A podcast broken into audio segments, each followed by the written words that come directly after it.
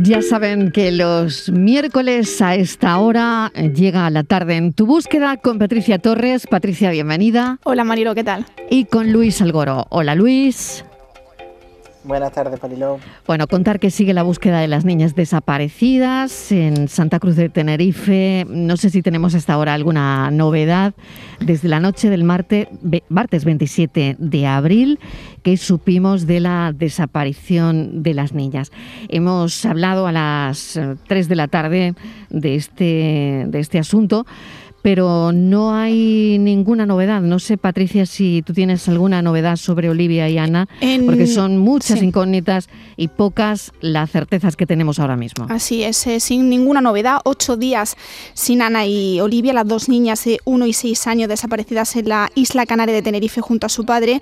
Eh, Tomás, vamos a hacer un repaso, Marielo, muy breve del caso. Este lunes eh, se conoció que, Tomás hizo un día antes de, de su desaparición un traspaso entre dos cuentas bancarias suya por valor de 55.000 euros, pero que no llegó a extraer dinero en efectivo según fuentes de la investigación. Además, el análisis de los restos de sangre encontrados el miércoles pasado en esa embarcación de, Tomás, allá de la deriva horas después de la desaparición, concluye que esa sangre no es de las menores, sino del padre. Este lunes también una veintena de miembros de la Guardia Civil y la Unidad Central Operativa del Instituto Armado inspeccionaron por segunda vez la finca del padre de las pequeñas en la localidad de Igueste de Candelaria y ese dispositivo de búsqueda eh, se ha ampliado este lunes su área de acción hacia el oeste de la isla Mariló. Los investigadores tratan de mantener la esperanza pese al transcurso de los días. Una de las hipótesis eh, pasa por un secuestro y que una o varias personas ayudarán a Tomás a llevar adelante ese plan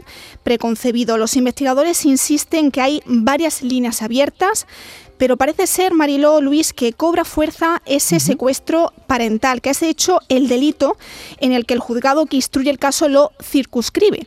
Pero también se baraja tanto el homicidio o asesinato de las niñas y el posterior, suicidio del padre. Otro de los eh, rastros que, siguen a su investigador y que hemos comentado anteriormente es el de la mencionada transferencia de 55.000 euros entre dos cuentas de Tomás efectuada ese día de la desaparición. Y también hay otro dato que se ha comentado también en los medios, que cuatro días antes de la desaparición Tomás eh, accedió a su cuenta de Facebook a través de un teléfono móvil que los investigadores han podido confirmar que está a nombre de Tomás desde hace año y medio. Ahora la Guardia Civil está investigando, Mariló, dónde se recogió eh, la señal para determinar su posición. Claro, el móvil, ¿no? De nuevo... Eh, claro, la geolocalización, ¿no? A través del teléfono móvil, ¿no? En el caso de que, bueno, pues ese, ese móvil tuviese información, ¿no? Mm. O algo que, o, alguna luz, ¿no? Que arrojar. Claro, va a ser muy importante, va a ser muy importante. Y luego, bueno, el entorno de, de la madre, de, de, las dos niñas, eh, la madre Beatriz eh, distribuyó ayer un vídeo de, de, las pequeñas junto con un mensaje en el que pide la colaboración ciudadana para dar máxima difusión de su desaparición. Que ese vídeo Marilo ya se ha hecho viral claro, en redes sociales. El vídeo está muy bien distribuirlo en este caso porque claro, no piensa son menores tal, pero claro, en este caso es imprescindible que la madre lo haya hecho porque que, bueno, alguien puede reconocer a las niñas, ¿no? Esto se viraliza en el mundo al final y, bueno, igual si es un secuestro parental, mm, alguien puede eh, colaborar, ¿no? Y además ese vídeo se ha distribuido eh, por indicación de la madre también, que decir eso, autorización de la madre. Eh, y además el Mariló, la madre cree que están en el Caribe o en Sudamérica al tener su padre contactos allí. Así que, bueno, vamos a seguir muy pendientes de este caso, pues Mariló muy pendientes de este caso, como también estamos muy pendientes de otros casos en el programa, sobre todo del caso de Marta Calvo, Patricia, porque hoy vamos a tener la oportunidad de hablar con la madre de Marta. Sí, este viernes Mariló se cumple un año y seis meses de la desaparición de la joven Marta Calvo y su cuerpo aún no ha sido localizado a pesar de las intensas búsquedas que se han llevado a cabo en el vertedero de la localidad de Dos Aguas. Lo último que sus familiares supieron de ella ese día 7 de noviembre es que había quedado con un chico Jorge Ignacio. Tras ver que no contestaba sus llamadas a sus mensajes, Marisol, madre de Marta, se fue a Manuel, a Valencia, y se personó en la vivienda del acusado a donde la condujo la última comunicación que tuvo con su hija, un mensaje de WhatsApp con esa localización. Llamó a la puerta de la casa de donde su hija le había escrito y habló sin saberlo con el hombre que supuestamente la mató. Allí preguntó por ella, a quien Ignacio negó conocer. La desaparición de Marta fue denunciada el día 9 de noviembre, pero no fue hasta varios días más tarde cuando se inició su búsqueda. El presunto asesino continuó rondando la casa de Manuel y su otro domicilio en la Ollería hasta el miércoles 13 de noviembre. Cuando los investigadores fueron a por él ya se había marchado. Jorge Ignacio Palma se entregó un mes después en el cuartel de la Guardia Civil de Carcaixent, en Valencia. Permanece en prisión preventiva desde entonces y declaró que Marta murió tras consumir cocaína en una noche de sexo y drogas en su casa de Manuel.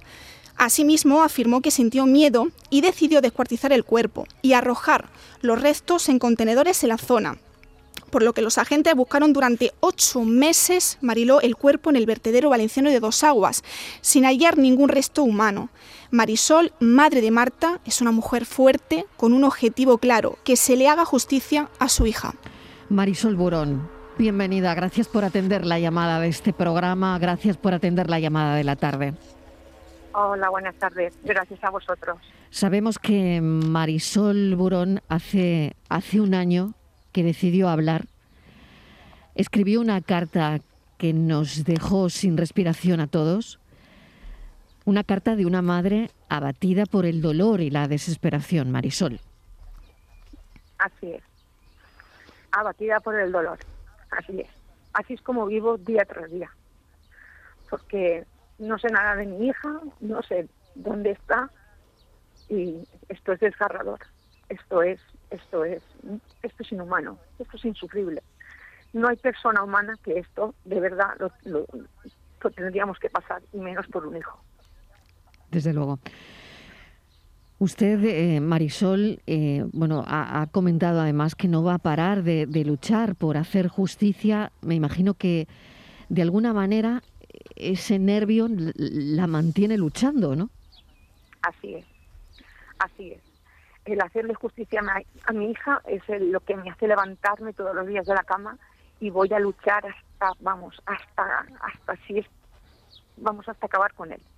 Aunque me cueste mi vida, no voy a parar y voy a luchar, pero no por la muerte de mi hija, sino por las otras dos muertes y por las otras ocho, once víctimas más que pudieron también morir, pero mira, gracias a Dios, pues reanimaron y otras pues no llegaron, pero este hombre no es no es que está, no está enfermo, él él es así su manera de, de, hacer sufrir a la gente y, y, sobre todo pues a ellas, ¿no? Porque ninguna de ellas eh, era ninguna y menos mi hija consentidora de que le metieran eh, droga por la vagina. O sea así entre ellas sin conocerse de, nada relataron en la en la guardia civil y en, ante el juzgado de que de que mm. ellas no eran conscientes de eso.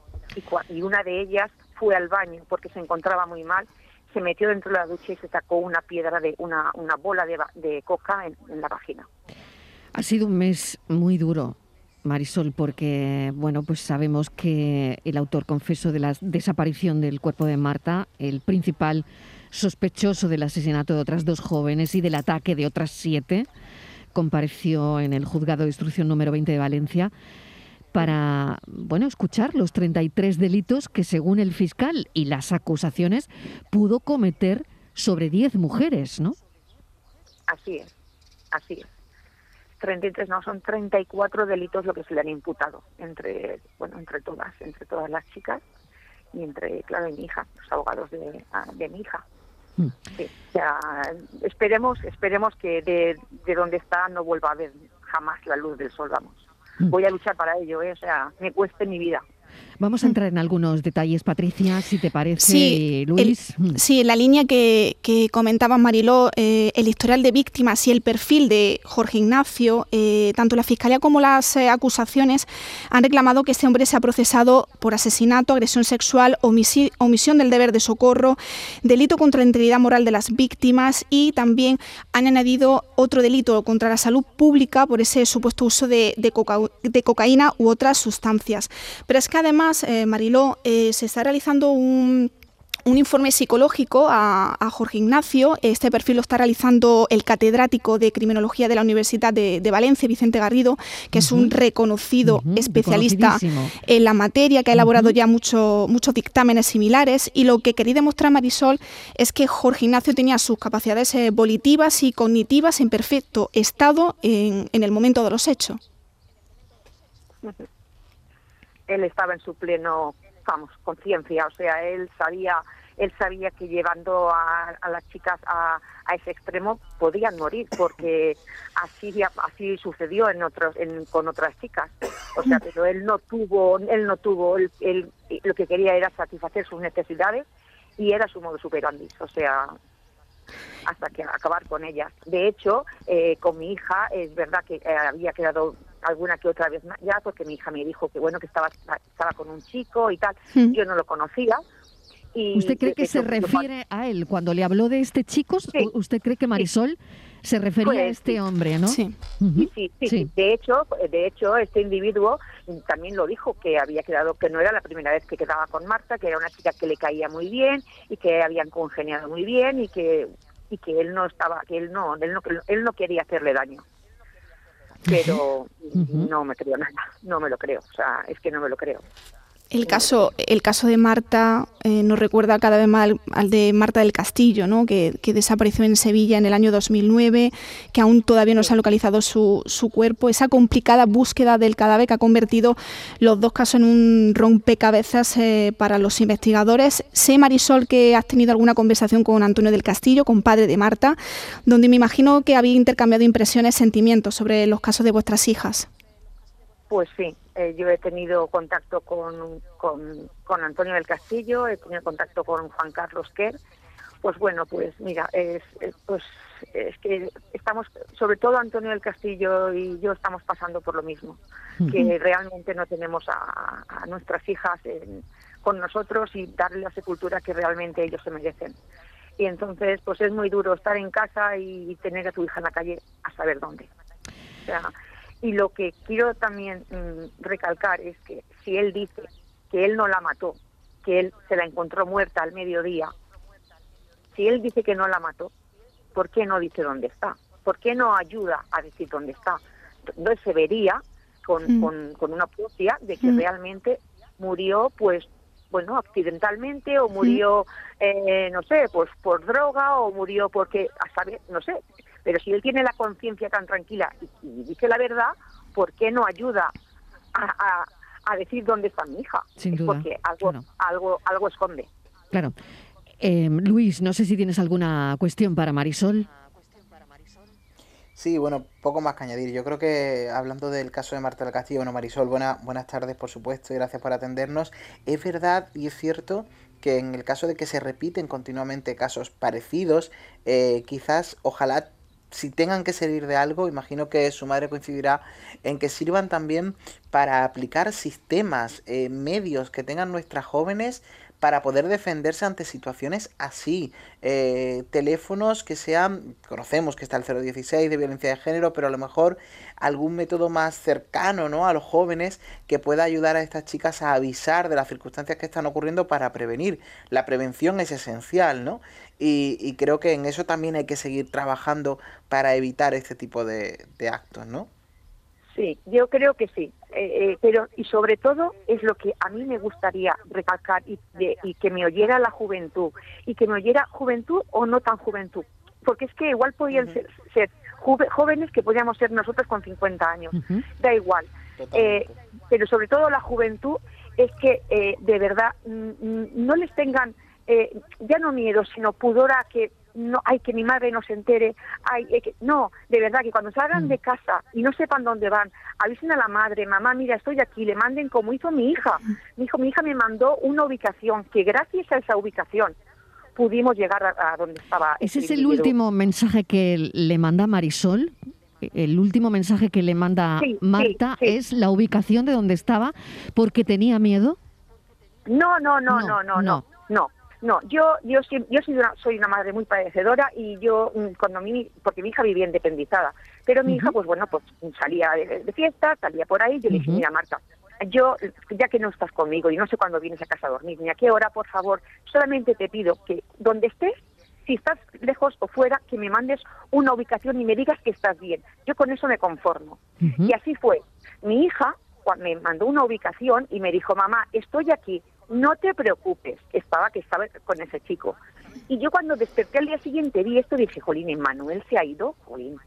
Pero yo ya, cuando yo ya vi que mi hija no me contestaba a las llamadas, yo veía que mi hija a mí no me mandaba WhatsApp y que eso no es normal en mi hija, yo dije, aquí pasa algo. Por eso fui en busca de mi hija. Marisol lo decía en, en, la entrevista previa, mm, Mariló, que nos comentaba que, la muerte de, Marta ha salvado muchas vidas y que gracias a, que ella le, envió la, ubicación donde estuvo con el sospechoso, pudo ser identificado, Marisol. Así es, sí, así es. Gracias a esa pues ubicación. Exacto. Gracias a la ubicación que mi hija me mandó, pues fuimos donde ella y la bueno pues la Guardia Civil y todos los equipos de investigación empezaron a tirar de, hilos mm. y vieron que habían más muertes y que habían visto y que habían muchas más chicas. De hecho, una de las chicas, la madre, se puso a través del Messenger en contacto conmigo y su hija tenía 18 años y su hija perdió el conocimiento y nada más entrar en casa la drogó en la bebida. Y es que con todas hacía lo mismo las drogaba antes de entrar en casa, en la bebida les ponía algo, porque no recuerdan nada más. Tremendo, de verdad Marisol, es tremendo y me hago cargo. Bueno, nadie, nadie, nadie puede saber lo que está pasando. Mm. Bueno, la familia de Marta del Castillo. Mm. Pero desde luego ponerse en su piel es imposible. No es que sea difícil, sino es imposible. Hay otra cosa que, que, quiero comentarle, es la acusación o las acusaciones reclaman además que se añada a la causa el agravante de género, ¿no? porque los hechos han sido cometidos presuntamente ¿no? de este hombre contra mujeres por el hecho de serlo, con la intención de dejar patente un sentimiento de superioridad, usar a las mujeres de manera instrumental, eh, bueno, para, para su mm, dominación, para, para someterlas a sus perversiones, ¿no? Sí, sí, es que aparentemente o parece ser que él tenía un complejo de inferioridad. Y, y bueno, la única manera de, de bueno pues estar con chicas y esto era pues bueno pues si caían bien caían bien las drogaba y luego él hacía lo que quería porque está claro que unas chicas en plena conciencia no iban a dejarse hacer todo lo que este sinvergüenza hacía de verdad. O sea es que las drogaba porque si no era así era imposible Marisol Burón, yo no sé si tenéis alguna cuestión más porque estoy ya fuera de tiempo. Sí, nada, la, lucha de Marisol, de Marisol va a ser a que, que, este señor sea condenado a la, a la pena máxima, a la prisión permanente revisable, ¿no, Marisol? Vamos, sí, sí, vamos a luchar sin parar para la prisión permanente revisable. Así es. Marisol Burón, madre de Marta Calvo, mil gracias por haber atendido la llamada de la tarde. Gracias. Suerte. Gracias a vosotros. Muchas gracias. Un abrazo. Patricia Torres, mil gracias detrás de esta entrevista. Luis Algoró, gracias, un saludo. Hasta la semana que viene. Hasta la semana que viene.